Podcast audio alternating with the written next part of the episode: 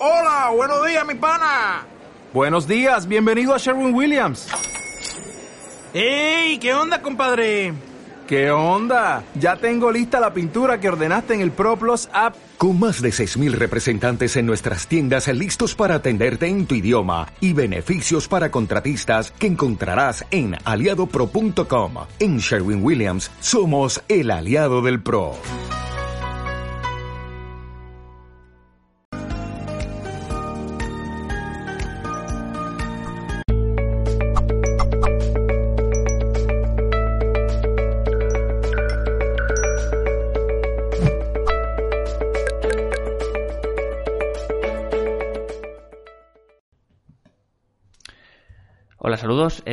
El equipo de Mindalia.com. Hoy está con nosotros, eh, o mejor dicho, eh, Gloria Arroyave. Pero antes, vamos a, antes de presentarla, vamos a lanzaros un comunicado de Alfredo Alcázar en relación a la nueva conciencia global. Así que ahí va, disfrutarlo.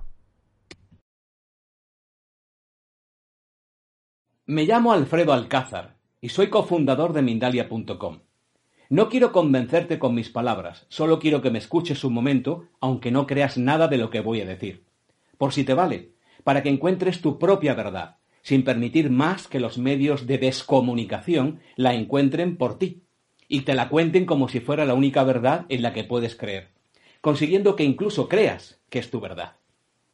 Te pido que mires nuestra situación actual, más allá del virus, en la que unas cuantas personas que se creen todopoderosas están explotando el miedo y la intolerancia a través de una desalmada hipocresía llena de engaños y peligrosísimos encubrimientos de la realidad, con mentiras flagrantes que sólo sirven a los intereses de las grandes y pervertidas corporaciones que siguen cumpliendo su misión y su agenda planificada para instaurar una nueva normalidad dentro de un nuevo orden mundial que refleja un feroz interés por hacernos perder definitivamente el respeto por los valores humanos. Nosotros, los pueblos del mundo, estamos siendo testigos y también somos cómplices de la peor estafa y brutal sabotaje que la humanidad ha vivido en mucho tiempo. Y si no hacemos nada por impedirlo, nos dirigimos hacia un mundo gobernado y explotado por el 1% de sus habitantes, que tiene actualmente más del 85% de la riqueza del planeta en sus manos.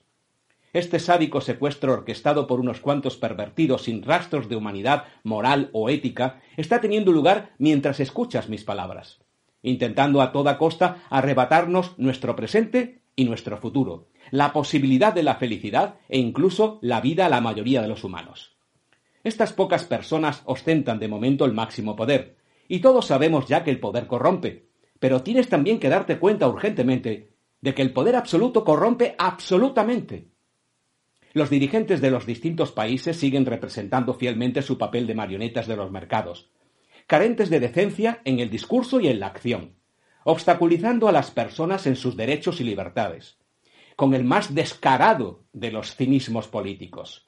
Mientras tanto, muchas personas de a pie están tan miopes, ocupadas en ponerse la mascarilla y apartarse desconfiadamente unos metros del vecino con el que se cruzan, que no pueden ver que esta nueva normalidad con la que nos están asaltando está plagada de violaciones, prohibiciones, persecuciones, vacunas y chips obligatorios que van a implantarnos en un futuro muy próximo, en el que si no nos arrodillamos y obedecemos, seremos señalados, insultados, humillados, multados, encarcelados e incluso asesinados. Personas desconocidas, dueñas de los opacos mercados mundiales, están invadiendo y ordenando nuestras vidas de maneras física, económica, mental y moral, e instaurando esta indecente nueva normalidad que se han inventado, para regular todos los ámbitos de nuestra existencia. Por favor, tienes que darte cuenta ya de que la nueva normalidad significa que nunca más tendremos la normalidad que crees que regresará algún día. Nuestros países y el mundo entero se encuentran ahora mismo en una posición que de seguir así terminará explotando. Porque las personas dueñas de las grandes corporaciones, en su hegemonía mundial y acostumbradas a saquearnos continuamente, están ya completamente decididas a reprimir cualquier movimiento de vuelta hacia los valores, a los verdaderos valores del ser humano, de solidaridad, respeto y amor hacia todos y hacia todo, secuestrando además el conocimiento y la conciencia de las futuras generaciones, ayudados por las nuevas, invasivas y dañinas tecnologías que pueden acabar definitivamente con la vida en nuestro planeta Tierra tal y como la conocemos. Pero no tiene por qué ser necesariamente así, ya que nosotros somos miles de millones más que ellos. Esa quieren que sea nuestra debilidad, ya que nos dividen para que perdamos el rumbo sin darnos cuenta, y así prevalezcan la codicia, el egoísmo y la disposición a explotarnos los unos a los otros. Pero lo numerosos que somos es también nuestro gran poder y fuerza al mismo tiempo. Así que la única respuesta pasa por mostrarles a ellos que somos millones de individuos conscientes y no solo masa despreciable, manejable y finalmente prescindible. Pero no es posible combatir el mal con las manos vacías y solo se puede derrotar un plan pernicioso mostrando al menos una alternativa. La alternativa que te planteo es que millones de personas podamos realizar un movimiento en común, con acciones individuales, desde donde estés, en cada momento y con lo que tengas a tu alcance. Millones de personas emprendiendo en todo el planeta acciones individuales, coordinadas, combinadas y unificadas, que pueden cambiar definitivamente el rumbo de esta historia. Este movimiento ya está en marcha y se llama Nueva Conciencia Global, un contrapeso fundamental para construir un frente común que pueda detener el abuso del poder millones de personas implicadas en reinventar y practicar la prosperidad compartida y sostenida por todos. Una nueva conciencia global en la que nadie libera a nadie y nadie se libera solo, sino que todos los seres humanos nos liberamos recíprocamente. Un movimiento formado por personas, organizaciones e instituciones de todo el mundo que se manifiestan abiertamente a favor de la humanidad y del planeta Tierra, haciendo todo lo que está en su mano de forma individual y al mismo tiempo colectiva para fomentar la conciencia universal más allá de nacionalidades, banderas y nacionalismos, alejados de dogmas de fe o creencias limitantes y dando cabida a cualquier raza, cultura o condición humanas. Ante esta nueva y perversa realidad se imponen respuestas drásticas, pero nada será posible si no nos unimos todos de forma urgente para frenar y detener finalmente al poder que abusa de nosotros y que se concentra en muy pocas manos. Estas personas ahora todopoderosas están de tal forma acostumbradas a pensar que todo vale, que están completamente convencidas de que somos prescindibles, ya que lo que buscan no es más dinero, ni siquiera más poder, sino espacio vital para poder seguir viviendo en este planeta mientras abusan de él. Si de alguna forma sientes que debes hacer algo y que puedes hacerlo, súmate al movimiento de la nueva conciencia global mandando un mensaje de WhatsApp al número que aparece en pantalla, poniendo tu nombre y apellidos, número de celular con el prefijo de tu país y el país donde resides actualmente. O entra en nuevaconscienciaglobal.com y manifiesta tu intención de sumarte. Actúa y manda ahora mismo tu mensaje urgente de unión a la nueva conciencia global, al número de WhatsApp que aparece en pantalla y con los datos que te pido. O entra en nuevaconscienciaglobal.com y súmate al movimiento mundial. A partir de ahí nos pondremos en contacto contigo y andaremos juntos los siguientes pasos de este movimiento histórico en el que ya somos miles y muy pronto seremos millones de personas movilizadas por el bien individual, común y planetario. Por nosotros y por los demás debemos tener ahora mucho valor, porque hoy tiene más valor que nunca defender nuestra identidad y libertades, para seguir siendo nosotros mismos, los seres humanos. Pues ahí estaba ese comunicado de Alfredo, de la nueva conciencia global. Ahora sí, como os adelantamos al principio, eh, vamos a comentaros que nuestra invitada de hoy es Gloria Arroyave. Viene a hablarnos en el espacio El final del sufrimiento. Gloria Arroyave es conferenciante, escritora y facilitadora de la Escuela de Magia del Amor. También conferenciante nacional e internacional, tiene máster en desarrollo personal, maestría en sabiduría espiritual para la salud, entrenamiento en coaching, PNL y liderazgo para mujeres. Es también especialista en inteligencia del corazón y coherencia cardíaca. Ahora sí vamos a recibir a Gloria Arroyave y a la charla El final del sufrimiento. Gloria, ¿qué tal? ¿Cómo estás? John, muchas gracias. Muy agradecida de estar aquí con ustedes y de poder servir a través de Migdalia Televisión, que hace tanto bien a toda la humanidad a través de difundir información de amor y de sabiduría. Pues todo un placer, Gloria. Todo tú y yo, cuando quieras. Muy bien. Realmente los seres humanos, a través de toda la historia, nos venimos debatiendo en luchas, guerras, conflictos, dificultades, cuando realmente lo único que ha cambiado ha sido la forma en que se desarrollan las guerras. Lo único que cambia son las armas. Primero peleábamos con piedras, con palos, con garrotes y ahora ya son armas nucleares. La pelea ha sido la misma. ¿Y ha generado qué? Un sufrimiento constante en la humanidad, un sufrimiento permanente que hace que el ser humano realmente no encuentra el verdadero sentido de su existencia y no puede ubicarse dentro del proceso de aprendizaje y despertar, que fue a lo que vinimos en este proceso que llamamos vida como escuela. Es muy lindo darnos cuenta que el final del sufrimiento podemos conversarlo nosotros mismos. ¿En qué momento? En el momento en que nos damos cuenta. A mí me encanta decir esta frase porque, como decía al principito en su libro, a los adultos les encanta la palabra, está científicamente comprobado, investigaciones lo han dicho, está científicamente comprobado que la causa del sufrimiento es la no aceptación de lo que nos sucede.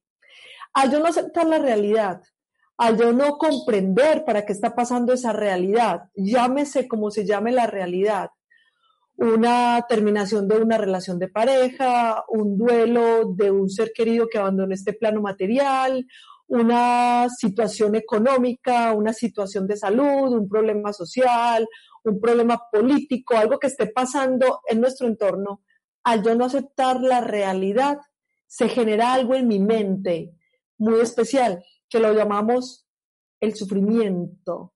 Y ese sufrimiento es que es como un hechizo, es como si estuviéramos hechizados, porque parece que si sufrimos estamos haciendo algo. Entonces empezamos a pensar que el sufrimiento es una forma de hacer algo por los demás y por nosotros mismos y hasta el punto de pensar que si no sufro, soy mala persona, si no sufro, soy insensible, si no sufro, no estoy haciendo nada. Cuando nosotros nos damos cuenta que realmente el sufrimiento no cambia absolutamente nada de lo que pasa fuera de nosotros. No podemos cambiar absolutamente nada de lo que hay en nuestro entorno sufriendo. Ni puedes cambiar el comportamiento de tus hijos, ni el comportamiento de tu pareja, ni el comportamiento de tu familia, ni cómo se comporta la sociedad, no puedes acabar con la corrupción, no puedes acabar con nada. Sin embargo, si afecta de una manera muy lamentable y muy notoria tu mundo interior. Llevando qué? Procesos de somatización, enfermedades, conflictos emocionales, enfermedades mentales. Cuando yo pienso que alguien es culpable de lo que está pasando, que hay que buscar un culpable y que el culpable de mi sufrimiento necesita ser castigado, se genera algo muy, muy tremendo y muy nocivo en la mente del ser humano. El deseo de venganza el deseo de esquite, el pensar que alguien debe pagar por esto que yo estoy viviendo. Entonces empezamos en una cadena de sufrimiento, en un estado permanente de sufrimiento que no nos permite comprender qué es lo que podemos aprender de las circunstancias. Realmente, ¿qué nos viene a enseñar el sufrimiento? A través del sufrimiento como tal, no aprendemos nada. El sufrimiento sirve para que nos demos cuenta que no sirve para nada. Cuando nosotros llegamos a un estado que lo llamamos en sabiduría espiritual, el estado de saturación, es un estado al que necesitamos llegar, la saturación del sufrimiento. Cuando yo me saturo de sufrir, cuando ya estoy cansado de sufrir, cuando me doy cuenta que mi lucha, mi pelea, mi agresión, cuando ha afectado mis indicadores, los cinco indicadores que como podemos decir, los cinco indicadores que me muestran mi capacidad de disfrutar y de ser feliz, que son mi salud, las relaciones, la economía, la adaptación y la paz interior, cuando sé que tengo estos cinco indicadores en desequilibrio y no los puedo equilibrar a través del sufrimiento, viene una pregunta súper bonita en la mente del ser humano. ¿Qué es lo que no estoy comprendiendo? ¿Qué es lo que necesito hacer para dejar de sufrir? Sin embargo, solo te puedes hacer esa pregunta cuando ya estás cansado de sufrir, cuando te das cuenta que no pudiste cambiar lo que pasaba afuera. Por eso es que el sufrimiento es útil para que no se estanque la evolución de la conciencia del ser humano. Solamente sirve para eso, para darme cuenta que sufrir no sirve, como herramienta no sirve porque no es una herramienta, es un arma. Yo a través del sufrimiento trato de cambiar la vida de los demás, a través del sufrimiento trato de cambiar las estructuras sociales, a través de sufrir, quisiera de verdad, lo quisiera hacer, acomodar todo el universo a algo tan pequeño como mi sistema de creencias, a algo tan pequeño como yo creo que el gobierno debería ser así, la política debería ser así, mi pareja debería ser así, mi vecino debería ser así, mi jefe debería ser así. Entonces yo quisiera acomodar todo a un sistema de creencias que está en mi mente, que fue lo que nos entregaron. Cuando nosotros llegamos a este plano material, al llegar acá, venimos con un archivo, el archivo mental. El archivo genético ya está completo. Esto soy, estos ojitos, este cabello, esta nariz, este cuerpo. Tú puedes modificar tu cuerpo, por ejemplo, a través de hacerte una cirugía, cambiarte la forma de tu nariz, hacerte algo, sin embargo, estás cambiando la genética. Entonces, genéticamente llegas aquí, eso hay. En archivo mental traes muy poca información. La información de los nueve meses del embarazo de tu mamá o el tiempo que haya durado la gestación, traes alguna información que viene ya en los genes, que hace parte de un proceso que también necesitamos comprender y el verdadero archivo se empieza a llenar cuando llego aquí en estado inocente. Entonces un niño cuando llega aquí a aprender a esta vida, a encontrar información, no tiene la capacidad de pensar y decir, esto que me están enseñando aquí, realmente esto no me va a generar felicidad en mi vida, no me va a generar satisfacción. Un niño se empieza a llenar de toda la información que le empiezan a transmitir. Las creencias, entonces, este mundo es inseguro, no se deje, no permita, nos tenemos que defender, las demás personas se quieren abusar de nosotros, el mundo es malo, eh, de eso tan bueno no dan tanto, y todo lo que nos enseña a vivir un estado permanente de miedo, desconfianza, angustia y desvalorización. O tú no eres tan bueno, no eres lo suficientemente bueno para hacer tal cosa. Nos llenamos de toda esa información que empieza a crear ¿qué? Un archivo. Un archivo que finalmente se convierte en un sistema de creencias. Los primeros siete años de vida el niño recibe toda esa información. Entre los siete y los doce años comienza a consolidarla cuando empieza la época de la adolescencia, que en los doce años que la mayoría de los papás les incomoda bastante la adolescencia de sus hijos porque es el momento en que, digamos, esa grabación que hiciste le acabas de dar reproducir y no te gusta lo que tú mismo grabaste, porque no eres consciente de lo que enseñaste. Entonces ese archivo es un archivo que en el momento en que yo me doy cuenta que todo ese montón de información que me entregaron, que ese sistema de creencias no es cierto, ¿por qué? ¿Cómo distingo yo lo verdadero de lo falso? Súper fácil, facilísimo. Todo lo que te dé buen resultado en la vida, todo lo que te genere buenas relaciones, paz interior, buena salud, resultados de abundancia, lo que te dé tranquilidad, hace parte de la verdad. Y todo, absolutamente todo, lo que te genere malos resultados, hace parte de una información falsa. Es súper fácil distinguir la verdad de esa manera. Entonces, yo empiezo a tener la capacidad de darme cuenta que hay algo que anda mal. ¿Cuándo? A través de mi propio sufrimiento, de los resultados que no se dan, de las cosas que no fluyen, de las enfermedades, de la angustia, de la agresión y de todo lo que se genera en mi entorno. Tenemos la capacidad ya a los 18 años, que no es casual que nos digan a los 18 años la mayoría de edad. En sabiduría espiritual decimos a los 18 años, tú ya eres consciente qué es lo que no te ha venido generando buenos resultados y tienes la capacidad de comenzar a hacer un cambio. Sin embargo, en nuestra cultura no pasa eso. A los 18 años nosotros sentimos que somos demasiado sobrados, estoy demasiado joven, tengo toda la energía para qué? Para trabajar con el sistema de creencias que tengo. Es muy poquita la gente que comienza a despertar conciencia y empieza a buscar información a una edad tan, tan temprana. Normalmente nos toca llegar a dónde? A lo que llamamos la crisis de los 40.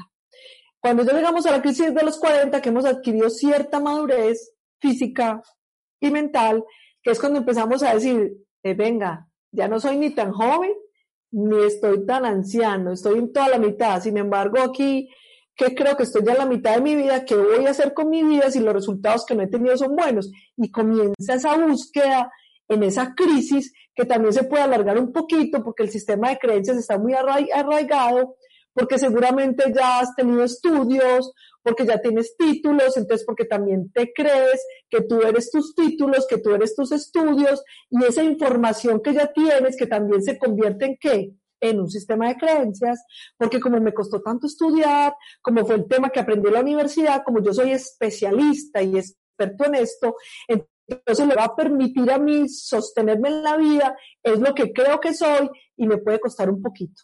¿Es buena la crisis de los 40? Excelente. Cuando empiezo a verificar en mi vida que esa información que traigo es una información que es la que ha generado los resultados que tengo hoy. Si no me gusta lo que veo, entonces me corresponde comenzar a cambiar lo que estoy haciendo. El 40 es muy simbólico.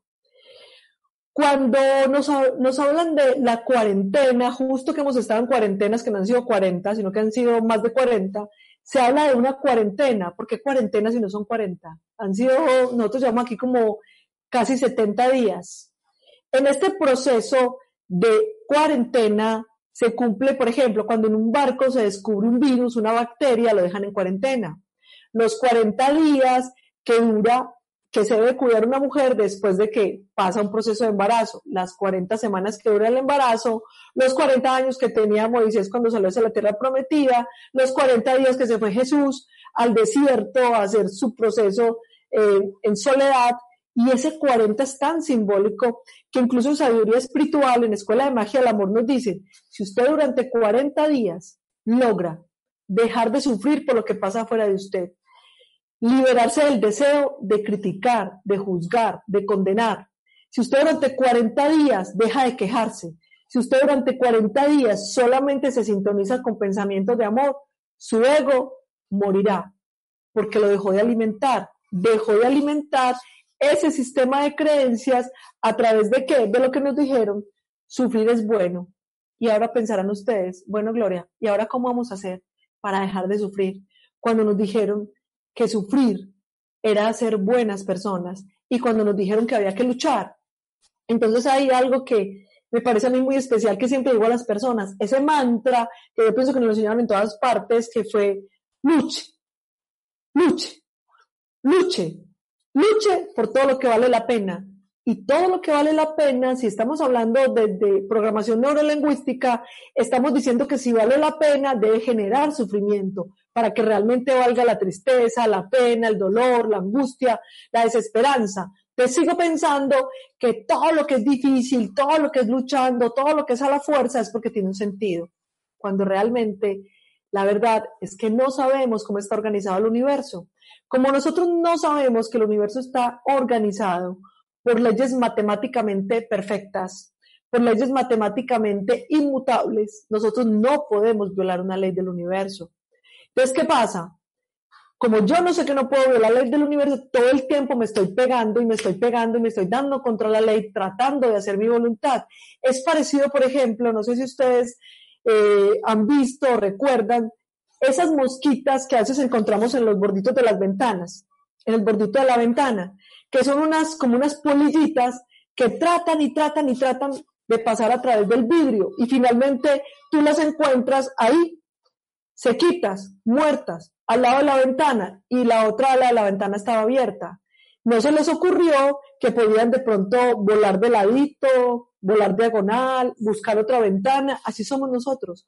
Nosotros vemos el jardín hacia el otro lado y queremos hacerlo como yo quiero. Entonces nos damos y nos damos y nos damos contra el vidrio hasta, que terminamos agotados, enfermos, con problemas de carencias, con problemas en economía, con problemas de adaptación, perdemos la paz interior porque nos falta preguntarnos, ¿qué es lo que no estoy comprendiendo? ¿Qué es lo que me falta aceptar? ¿Qué es lo que no estoy aceptando? Si tú en este momento te haces una pregunta, ese pensamiento, esa situación que te ha generado tanto sufrimiento en tu vida, si tú te preguntas hoy, ¿cómo sería yo sin ese pensamiento? O si no identificas la causa de tu sufrimiento, si hoy te preguntas, ¿qué es lo que no estoy aceptando? Inmediatamente va a llegar a tu mente la respuesta. Ese es la causa de tu sufrimiento. Aquello que no aceptas es lo que te esclaviza. Aquello que no aceptas es lo que te genera sufrimiento. Y normalmente, ¿qué nos pasa? nos conectamos con el sufrimiento por tres razones. Una, en una ocasión se les voy a contar con una historia. Uno de los discípulos, uno, un discípulo le pregunta a su maestro, maestro, ¿yo cómo sé en qué momento puedo dejar de sufrir? Y el maestro le dice, tú piensas que para qué es útil tu sufrimiento. Y el discípulo le contesta, yo pienso que yo necesito sufrir más porque el sufrimiento me purifica, porque a través del sufrimiento voy a lograr santificarme, porque el sufrimiento es útil para mi salvación. Y el maestro dice a otro, a otro discípulo, ¿y tú qué piensas? Y el otro discípulo contesta, no maestro, yo ya no quiero sufrir, no necesito sufrir más. Yo estoy hasta la coronilla de problemas, yo estoy hasta la coronilla de inconvenientes, yo estoy hasta la coronilla de conflictos. Yo no creo que necesite sufrir más. Y el maestro le dice, tú necesitas sufrir más. Al que piensa que a través del sufrimiento también se va a santificar, le dice, tú también necesitas sufrir más. Le pregunta a otro discípulo, ¿tú cómo sabes que no necesitas sufrir más? Y el otro discípulo dice, maestro, yo ya no necesito sufrir más. Porque cada que se presenta una circunstancia en mi vida, yo lo que hago es preguntarme, ¿cómo puedo hacer para aprender de esta circunstancia para que la vida no me la presente más? ¿Qué puedo hacer y qué puedo trabajar en mí? Porque ya renuncié al deseo de cambiar a los demás, porque ya renuncié a imponer mis ideas, ya he renunciado y he definitivamente tomado la decisión que el único cambio que puedo hacer es en mí. Y el maestro le dice, efectivamente, tú ya no necesitas sufrir más. Entonces, ¿cómo nos damos cuenta si necesitamos sufrir más o no? Cuando yo sigo luchando por cambiar lo que pasa afuera, cuando pienso que sufrir, que sufrir me genera purificación, casi que santidad, entonces empezamos a darnos cuenta, el estado de sufrimiento te mantiene en un conflicto permanente en tu mente. Al, permanecer en ese conflicto mental, se baja tu energía vital. Al bajarse tu energía vital, estás en un estado depresivo, de angustia, de tristeza. Y seguimos preguntándonos, ¿será que si yo estoy en un estado permanente de angustia, de tristeza, de desesperanza, de preocupación, ¿será que eso realmente me va a generar a mí una elevación de la energía vital para poder llegar a un estado casi de iluminación y alcanzar la paz interior? Entonces, ¿dónde está la clave para poder alcanzar ese final? Porque de verdad, de hecho, en Escuela de Magia del Amor hablamos maestría en amor para aquellos que ya no necesitan sufrir más. Cuando yo ya no necesito sufrir más, cuando yo ya sé que lo que necesito es cambiarme a mí, es cuando me hago la pregunta, entonces, ¿qué hay que hacer? Y me dispongo a cambiarme a mí mismo. ¿Para que realmente entonces nos va a servir a nosotros? Hacernos cargo de nosotros. Primero, para poder evolucionar. Segundo, para darnos cuenta que nada de lo que pasa afuera lo podemos cambiar. Tercero, para subir la energía vital. Al yo subir la energía vital, esto me va a permitir que tener en mi mente un estado de tranquilidad, una actitud receptiva, una actitud muy parecida a poder tener pensamientos puros, pensamientos de amor. No es sino que tú pienses, me siento estresado, estoy cansado, estoy aburrido, no he dormido bien.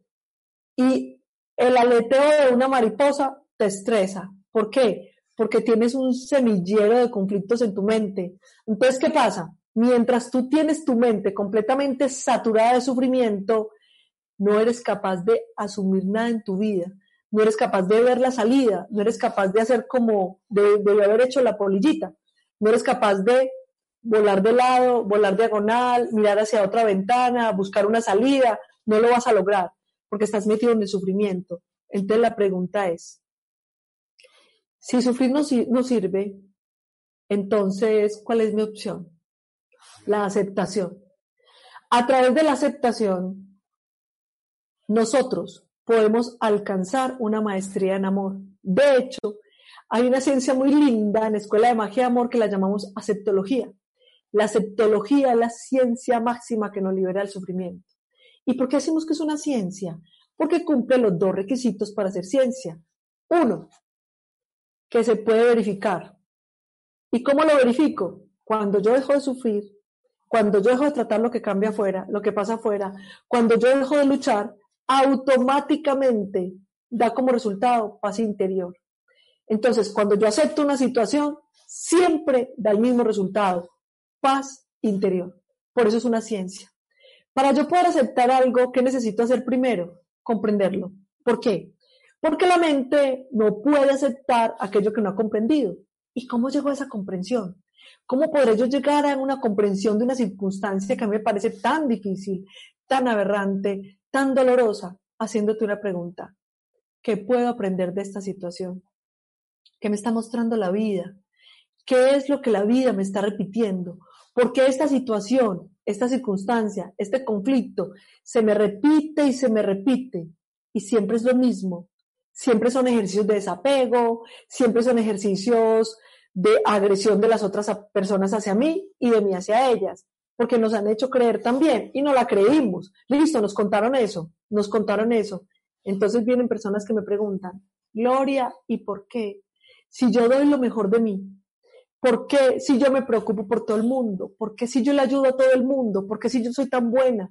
¿Por qué si yo soy tan bueno con mi familia? ¿Por qué si yo soy tan especial con los demás? ¿Por qué los demás son así conmigo? Porque no lo hicimos desde amor.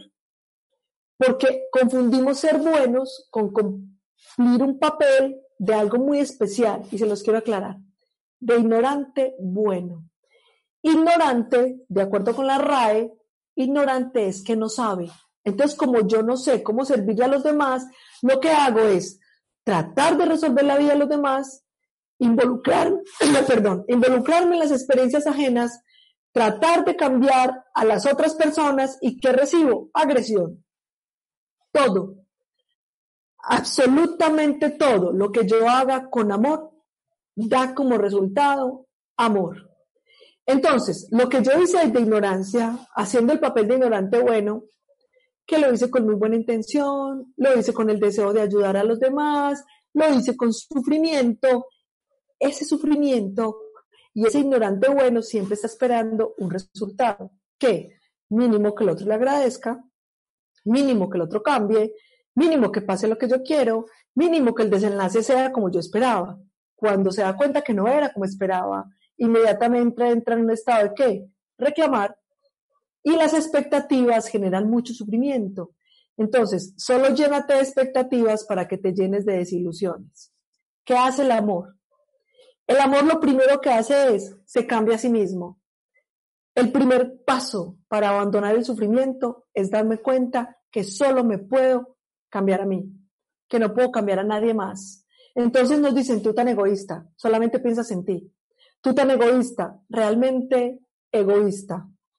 No es que yo desee trabajar en mí. Egoísta, no es que yo busque lo mejor para mí. Egoísta, no es que yo me regale lo mejor. Egoísta, no es que yo tenga los mejores pensamientos hacia mí. Egoísta es aquel que quiere que todo el mundo cambie, que todas las personas cambien, que quiere que todo lo que hay afuera se transforme para él poder ser feliz. Eso es egoísmo. Y tan diferente que tenemos el concepto de egoísmo. Entonces, me estás diciendo que si yo sufro porque mi hijo se comporta de esta manera, que si yo sufro porque pasa esto, soy egoísta. Sí, porque el verdadero acto de amor y el acto más grande de amor que puede hacer un ser humano es trabajarse a sí mismo. Cuando se trabaja a sí mismo, ya tiene cómo ayudarle a los demás. A mí me encanta eso del budismo, porque el budismo invita hacer un cambio interior para poder servir al otro. En la septología que decimos, si yo no he trabajado en mí, si yo no me he conquistado a mí mismo, si yo no sé cómo ser feliz yo, ser feliz yo, si yo no acepto lo que pasa afuera, entonces, ¿por qué será que no sé cómo ni tengo con qué? Queriendo cambiar todo lo que pasa afuera, no sé cómo cambiarlo. Queriendo ayudarle a todo el mundo con muy buena voluntad, haciendo el papel de ignorante bueno, no sé cómo ayudarles porque no tengo herramientas, porque nunca las he trabajado. Entonces, ¿qué pasa? Nuestro ego, que es necesario para trabajar en nuestro proceso de evolución y de crecimiento, nuestro ego siempre está buscando qué? Trabajar afuera. Trabajar donde no va a haber resultados. Trabajar donde genera conflictos, porque se alimenta del sufrimiento y de la agresión. Así que la invitación es, ¿qué es lo que te genera sufrimiento? ¿Qué es lo que no has podido aceptar? ¿Qué es eso que sigues cargando en tu mente? ¿Qué es eso que aún tienes ahí, que permanece y que ya no está pasando? Que ya pasó, que ya no está, que me pasó en la niñez, que me hicieron. Y si tú hoy definitivamente te liberas del deseo de vengarte del otro, te liberas del resentimiento, te liberas de la culpa, porque también la culpa genera mucho sufrimiento. Entonces, es un momento muy maravilloso empezar a declararme inocente. Me declaro inocente porque esto que yo hice, yo no sabía cómo se hacía. Cada quien hace lo mejor que puede con la información que tiene. Una frase que me encanta, hermosa. Cada quien hace lo mejor que puede con la información que tiene. No tenemos información. Entonces la tarea que es, el primer paso, buscar información nueva que nos permita obtener resultados diferentes. El segundo paso, tomar la decisión, tomar la decisión de hacer un cambio en nuestras creencias. El tercer paso, reconocer todas las creencias limitantes que nos han generado resultados indeseados en nuestra vida. El cuarto paso, entrenar. Entrenar todos los días en ese cambio que necesitamos para llegar al final del sufrimiento. Porque ustedes me pueden decir, Gloria, es que esto es muy difícil, es que es tan difícil y todavía hemos sufrido. ¿Cómo no sufro si hay corrupción? ¿Cómo no sufro si mi esposo es alcohólico? ¿Cómo no sufro si mi hijo no quiere estudiar? ¿Cómo no sufro? Aceptándolo y preguntándote, ¿qué es lo que yo puedo aprender de esta situación? ¿Por qué? Por ejemplo, puede que yo no esté de acuerdo con la corrupción. De hecho, no estoy de acuerdo con la corrupción. Sin embargo, la puedo aceptar. Aceptar no significa estar de acuerdo. Yo puedo aceptar que existan los corruptos, yo puedo aceptar que existe la violencia, yo puedo aceptar que existen situaciones en la vida que de verdad para mis conceptos y para lo que yo pienso y siento no debería estar pasando. Sin embargo, está pasando, ¿cierto? Yo lo acepto, aunque no esté de acuerdo. Yo no sería corrupto, yo no sería violenta, yo no saldría a hacer lo que hacen las otras personas. Sin embargo, al aceptar las que estoy haciendo, estoy renunciando al deseo de meterme en el mismo juego de la agresión. Porque solamente a nosotros, los humanos, se nos ocurre pensar que la violencia se puede terminar con violencia. Entonces estamos en la lucha contra los violentos, en la guerra contra los violentos, en la pelea contra los violentos. Hay una ley maravillosa del universo, un postulado de una ley, que es la ley de armonía, que dice todo lo que se ataca se defiende y todo lo que se agrada se acepta. Así que la pregunta hoy es, ¿qué no estás aceptando en tu vida? ¿Será que tú puedes llegar al final del sufrimiento? ¿O será que necesitas sufrir más? ¿Será que aún sigues pensando que el sufrimiento te permite salvarte aún manteniendo tu energía tan bajita? ¿Será que piensas que no necesitas sufrir más porque ya te cansaste? ¿O será que ya te diste cuenta que cuando aceptas las situaciones y comprendes qué es lo que te están enseñando, ya estás listo para llegar al final del sufrimiento. Pues muchísimas, muchísimas gracias, eh, Gloria. Vamos a pasar al turno de preguntas. Ha sido una excelente aportación también de Gloria. Y eh, vamos, eh, en este caso, ya con las preguntas de espectadores. En este caso, comenzamos con José Olivares, desde México. Y nos dice cuál es la diferencia entre conciencia espiritual, mental y física de la que habla. Muy bien, nosotros lo que estaba hablando de los cinco indicadores, ¿qué son? Eh, también está hablando de esto, la paz interior, la adaptación, la economía, las relaciones y la salud. Cuando yo tengo conciencia de mí mismo, yo me doy cuenta que a través del equilibrar los cinco indicadores que hacen parte de la estabilidad de mi vida y del equilibrio de mi vida, comienzo a darme cuenta en qué campo de mi existencia es donde se están dando los desequilibrios. Por ejemplo, dicen, hay que sanar el alma, hay que sanar el espíritu, el alma no está enferma, realmente las dificultades la tenemos es en nuestra mente, el espíritu está bien, todo está en la mente. La mente comienza a desequilibrar todo nuestro estado físico, porque un sistema de creencias permanente me lleva a tener unas determinadas emociones y esas emociones van a generar un desequilibrio en mi cuerpo, que son las enfermedades. Eh, quisiera saber si, le quedó, quedó, clara la respuesta. Vamos a ver, eh, José Olivares, si nos eh, escribe algo por el chat. Vamos a, ir con la siguiente pregunta. Sandra Liliana Gómez Ochoa, de Colombia. Cuando estamos bombardeados de información, como ahora, ¿cómo identificar cuándo parar y no confundirnos, lo cual puede paralizarnos? Muy bien, es verdad. Está llegando información por todas partes. Eh, te voy a dar una sugerencia súper buena y súper linda. Comienza a conectarte con tu ser interior, porque hay gente que me dice, entonces, ¿qué recibo? Todo lo que te traiga paz y todo lo que puedas verificar en tu vida. Nos decía Gerardo en la Escuela de Magia de Amor, no me crean nada de lo que les diga. Sería una desgracia que ustedes crean lo que yo les diga. Verifique en su vida. Lo que usted verifica en su vida y a usted le da buen resultado hace parte de la verdad. Entonces es con lo que tú resuenes, porque es que la gente busca demasiado lo que digo yo. Nos volvemos casi que turistas espirituales, entonces voy para allí, para acá, para allí, para acá. A cada uno, a medida que va haciendo su proceso, se va haciendo correspondiente con la información que le va a ser útil y necesaria para lograr su despertar. Vamos a ir con un mensaje de voz de una de las espectadoras. Dame un segundo, Gloria, y lo lanzamos por aquí. Ahí va. Hola, buenos días. Sí, soy Paola Ortiz y me gustaría eh, saber mm, más sobre cómo puedo o cuál es el proceso para mejorar patologías en cadera. Y pues es, en mi niñez he tenido muchos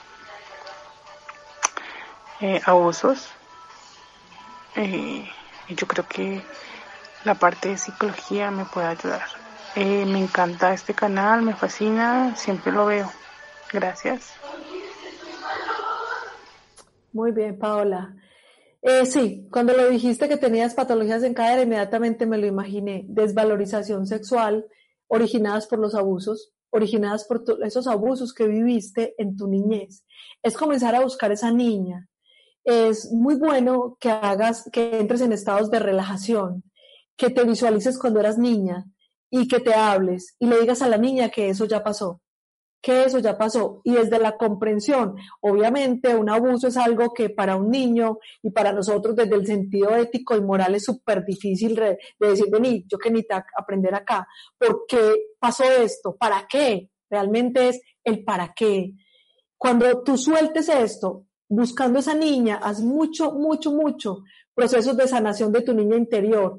Encuentras muchas cosas, meditaciones de sanación de niña interior, puedes buscar información para sanar tu niña interior. Ese problema que tienes de patologías de cadera está completamente asociado. Desvalorización. No sería raro que tuvieras hasta una artrosis de cadera. Es una desvalorización que tiene que ver con tu sexualidad por el abuso. Continuamos con otra pregunta desde YouTube, de Solangi Piracón.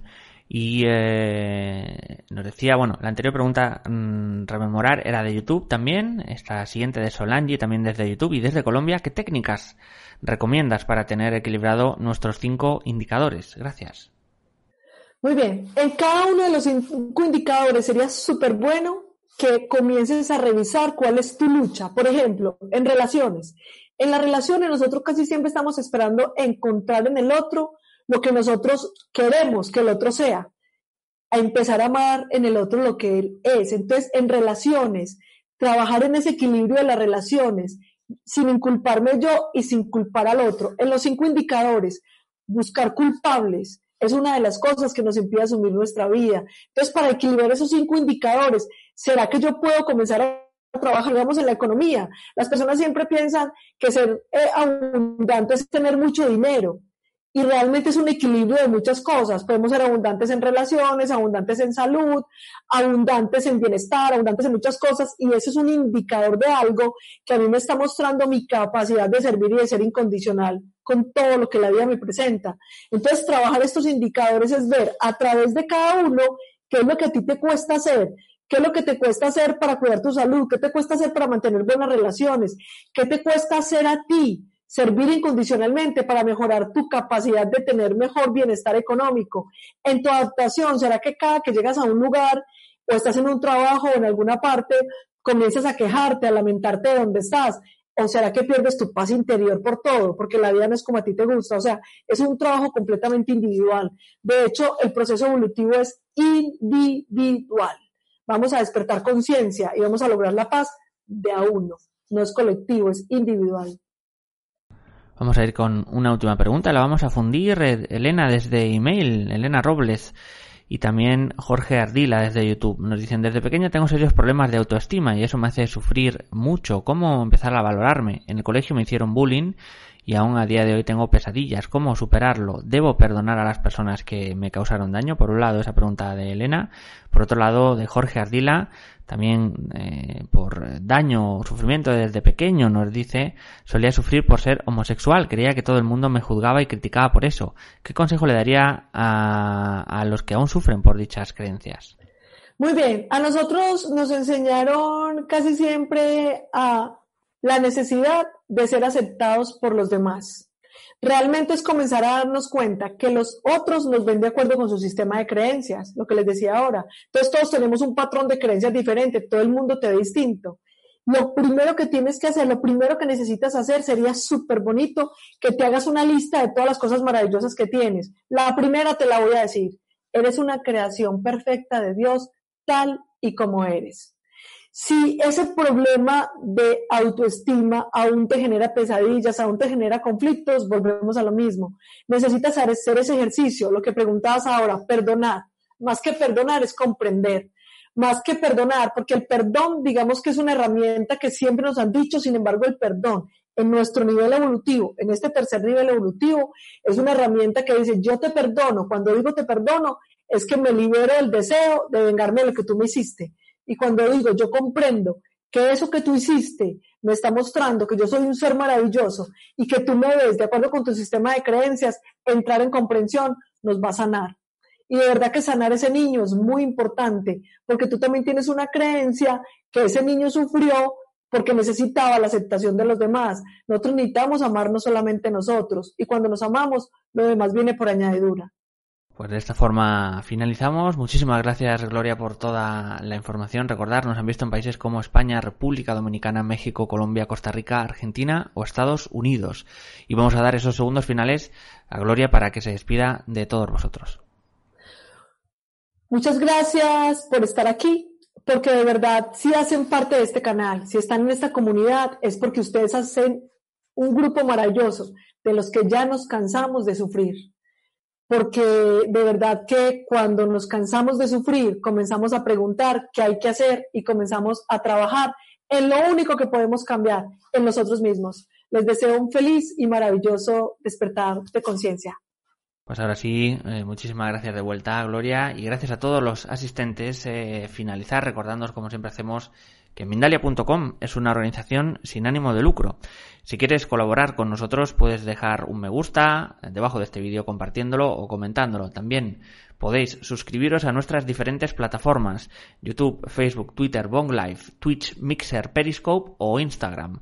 También podrás disfrutar de esta conferencia en diferido a través de nuestra emisora Mindalia Radio Voz, 24 horas de información consciente en www.mindaliaradio.com. Y si quieres, también puedes hacer una donación mediante nuestra cuenta de PayPal que encontrarás en nuestra página web www.mindalia.com. Así que muchísimas gracias y hasta la próxima conexión de Mindalia en directo, ya brevemente.